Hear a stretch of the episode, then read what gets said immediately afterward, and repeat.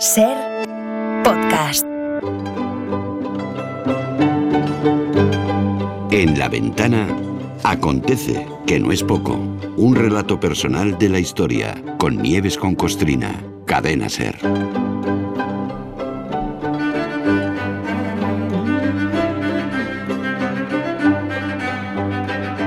¿Qué tal, Nieves? Buenas tardes.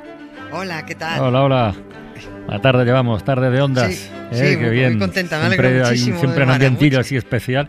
Pues fíjate, sí. eh, hablando de premios, hoy en nuestro paseo diario por la historia eh, nos topamos con uno de los grandes nombres de la ciencia en España, uno de los pocos premios Nobel que tenemos, ¿eh?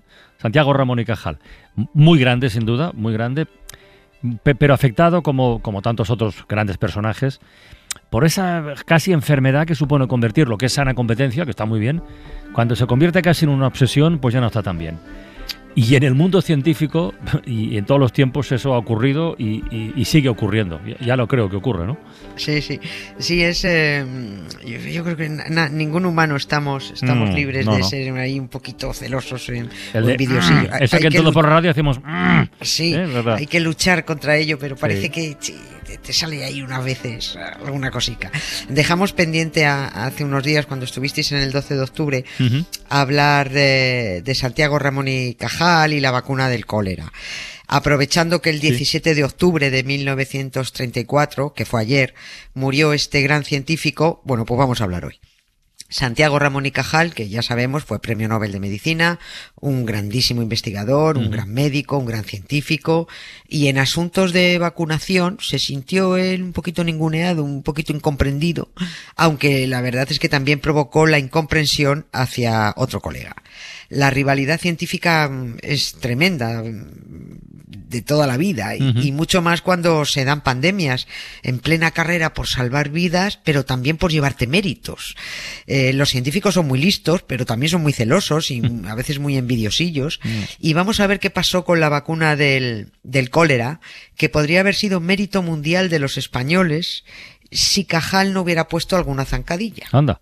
Sí. A ver. Al, fin, sí, al final los laureles de la vacuna anticolérica se los llevaron dos yanquis, Daniel Salmon y Theo Val Smith, que llegaron a las mismas conclusiones que Ramón y Cajal, pero meses después, y que también se llevaban fatal entre ellos. Muy mal. Que por cierto, lo de la salmonela y, y la salmonelosis viene de este señor que se apellidaba ¿Ah, sí? Salmón. De Daniel Sí, Salmon. sí. Ah, mira. Sí, sí, de ahí viene, sí.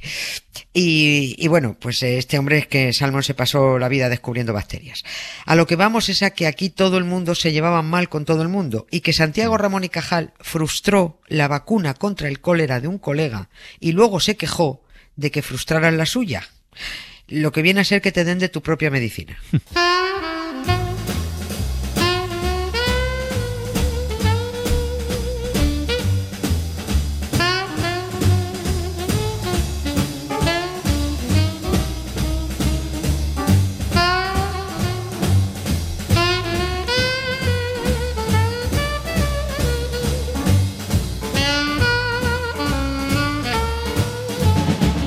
A ver, vamos al contexto. Em, ¿De cuándo estamos hablando?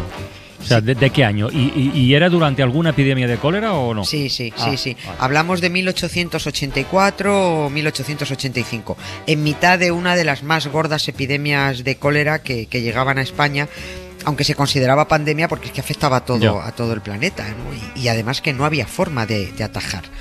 Hubo otra epidemia de cólera en 1834, muy letal, que provocó además una masacre de, de frailes. Asesinaron a un montón de frailes porque ¿Anda? los culparon a ellos, sí. La desinformación trae malísimas consecuencias y, y los culparon de, de ser responsable de aquello. Pero esto hoy no da tiempo. Vamos a la pandemia del 84-85. Ya se conocía la vacunación, pero la única vacuna, pues eso, conocida contra una enfermedad era la de la viruela. Y los científicos estaban como locos buscando más vacunas contra más enfermedades, porque si se había encontrado una, pues eso es que se podrían encontrar más. Ya. Hasta finales del siglo XIX, la única, única enfermedad epidémica que se podía prevenir era la viruela. Pero la que más muertes estaba provocando en el mundo era el cólera, que te llevaba por delante en mitad de vómitos, diarreas, tremendos dolores. Cuando se, se pudo identificar la, la, bacteria canalla que provocaba el cólera, mm. que la identificó Robert Koch, el mismo que había identificado el bacilo, el de, el de la tuberculosis, uh -huh. pues el mundo científico, bueno, pues se tiró en plancha a buscar una vacuna utilizando ese microbio. Y uno de los investigadores fue un microbiólogo catalán, Jaume Ferrani Clua se llamaba, y lo que hizo fue crear una vacuna con bacterias vivas extraídas de enfermos de cólera en Marsella, porque fue a investigar allí a Marsella una epidemia de cólera que había y, se, y sacó de Strangis de allí hasta su laboratorio de Tortosa las, las bacterias. Hizo su vacuna, vio que inmunizaba a animales, la probó luego en él y en su familia, mm, en, la probó en amigos que se fiaban de él, en médicos que lo conocían. Y, y, cuando está en esto, estalla la epidemia de cólera en la huerta valenciana. Y el doctor Ferran agarra un colega uh -huh. y se van a vacunar allí a la huerta valenciana a todo el que se dejaba. Ya, pero si esto, como estás contando, lo hacía por su cuenta, hay que entender que a finales, en esa época, a finales del siglo XIX, ¿no? No existía ningún control oficial sobre si se podía o no administrar una vacuna. Es que no, Esto no, iba no, a voleo, un ahora, poco, ¿no? Claro, sí, no era, no era como ahora. Ya. La oficialidad a veces pues, servía más para entorpecer que para ayudar antes. En el en el levante valenciano estaban cayendo como moscas. En Valencia capital murieron 5.000 personas. En lo que ahora es la comunidad se calculan 30.000, uh -huh. 30.000 muertos. Y ante esa perspectiva, oye, pues mucha gente quería vacunarse. En tres meses, con el campamento base puesto en la ciudad de Valencia, eh, el profesor, el doctor Jaume Ferran y su, Ferran y su, y uh -huh. su colega vacunaron a 50.000 personas, yendo y viniendo a distintos pueblos. En Alcira fue la primera, eh, famosa, la, la, primera va, masiva vacunación que hicieron. ¿no? Y oye, allá donde vacunaban bajaban muchísimo los contagios uh -huh. y por supuesto bajaban las muertes. El éxito de la vacuna de Ferran corrió no solo por España, sino por Europa, donde había varios países en plena pandemia de cólera. Incluso llegaron científicos a, a, Valencia desde medio mundo a ver qué demonios estaba haciendo ese médico español que guardaba muy celosamente su descubrimiento. No soltaba prenda. Dijo cómo había conseguido la vacuna con bacterias atenuadas vivas, atenuadas, atontadas, sí, sí, sí. pero no reveló cómo la producía de forma masiva. Y por ahí entraron a atacarle. Pero es que, claro, antes era esto distinto. Él vivía de su trabajo, ¿no? Él no, ten, no tenía ayuda del gobierno. Y todo era fruto de su investigación. Tenía que, él cobraba las vacunas que ponía a, a, que, a, a uh -huh. quien estuviera dispuesto. Ojo que a los muy pobres no se las cobraba. También vacunaba a los, muy, a los que no cobraba, a quien podía pagar. Y aquí es donde entró el envidiosillo Santiago Ramán y Cajal, que pese a haberse puesto la vacuna del cólera de Ferran, ah, ¿se la había puesto? La, sí, se la puso, pues dijo que a él no le convencía, que el método de Ferran era poco riguroso. Hizo un informe, le encargaron el informe, es verdad, hizo el informe, mmm, que fue un informe desfavorable contra Ferran y su vacuna. Uh -huh. La polémica llegó al Congreso de los Diputados y el ministro de Gobernación dio orden de que se suspendiera la campaña de vacunación. Desde mi punto de vista, mal, muy mal, Santi.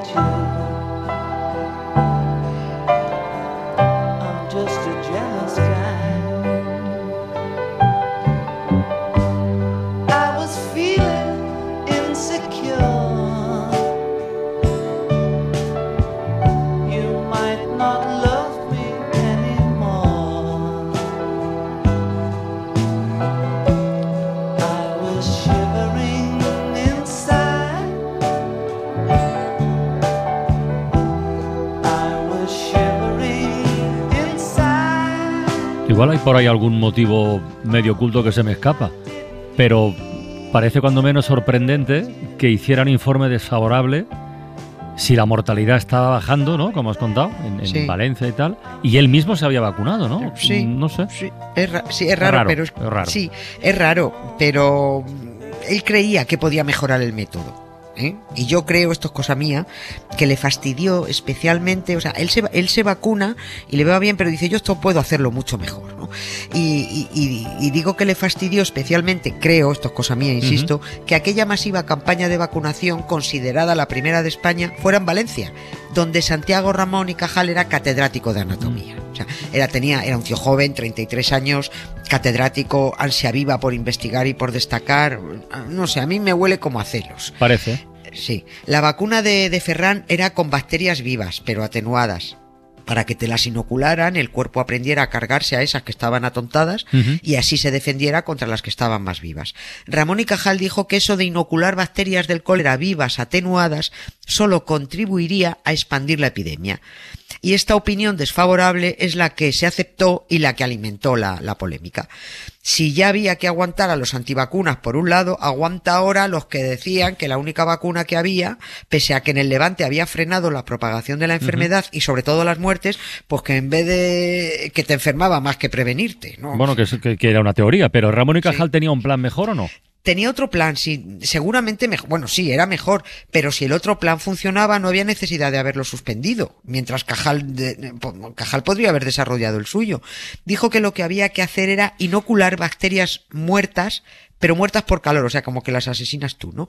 En vez de vivas y atontadas. Y se puso a ello y le salió bien, o sea, publicó su plan, llegó a experimentar con animales, funcionó, pero no se llegó a aplicar en humanos. Tuvo cierta repercusión internacional, pero no en la medida que hubiera merecido. O sea, su vacuna no prosperó. Es cierto que el método de Cajal era una innovación, porque hasta entonces nadie había planteado inocular los bichos muertos en vez de atenuados. Pero según se lamenta Ramón y Cajal en sus memorias, el español es una lengua desconocida por los sabios. Porque ¿qué pasó? Que al publicar en castellano su investigación, nadie la leyó Ah, amiga. esas mismas conclusiones que sacó él con bacterias eh, muertas, eh, meses después las publicaron en inglés los dos yankees que hemos mencionado, el Salmon y el otro, Sí. que, había- que habían estado investigado en investigando en paralelo a Cajal. Y claro, se llevaron el mérito de la vacuna contra el cólera creada a partir de bacterias muertas.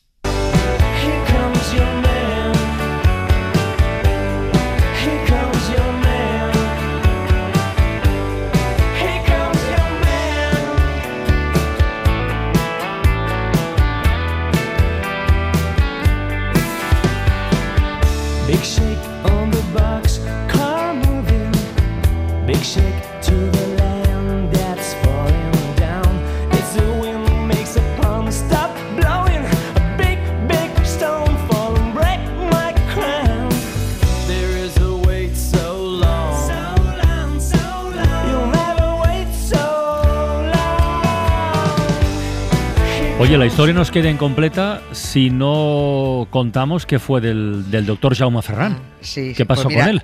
Hace años ya que ¿Y se le las está bacterias dando atontadas, sitio- esas? Las bacterias atontadas, sí.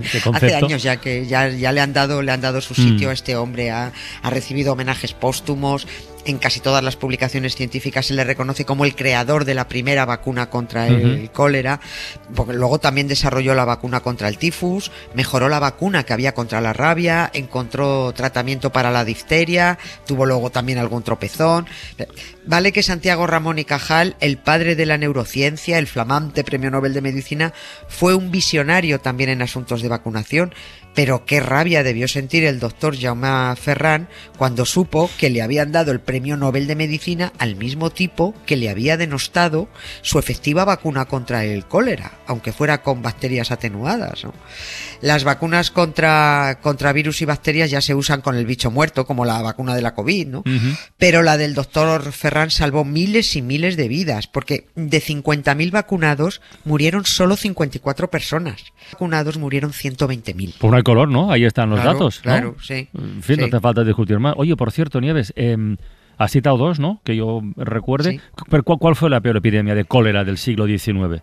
La, ¿Cuál fue? La, la primera y la peor llegó con la muerte del Mastuerzo, con Fernando VII Vaya. en el 34 y, y agravado por la guerra que trajo que trajeron los, los carlistas. Murieron 300.000 personas. Luego hubo tres epidemias más, pero en España hace 40 años que no se detecta el cólera. 40 años. Así que Gracias desde aquí, a- gracias sí, a ah, la la vacuna. vacuna. Un besito a los antivacunas y a los catedráticos epidemiólogos de Barra de Bar. Para no perderte ningún episodio, síguenos en la aplicación o la web de la SER, Podium Podcast o tu plataforma de audio favorita.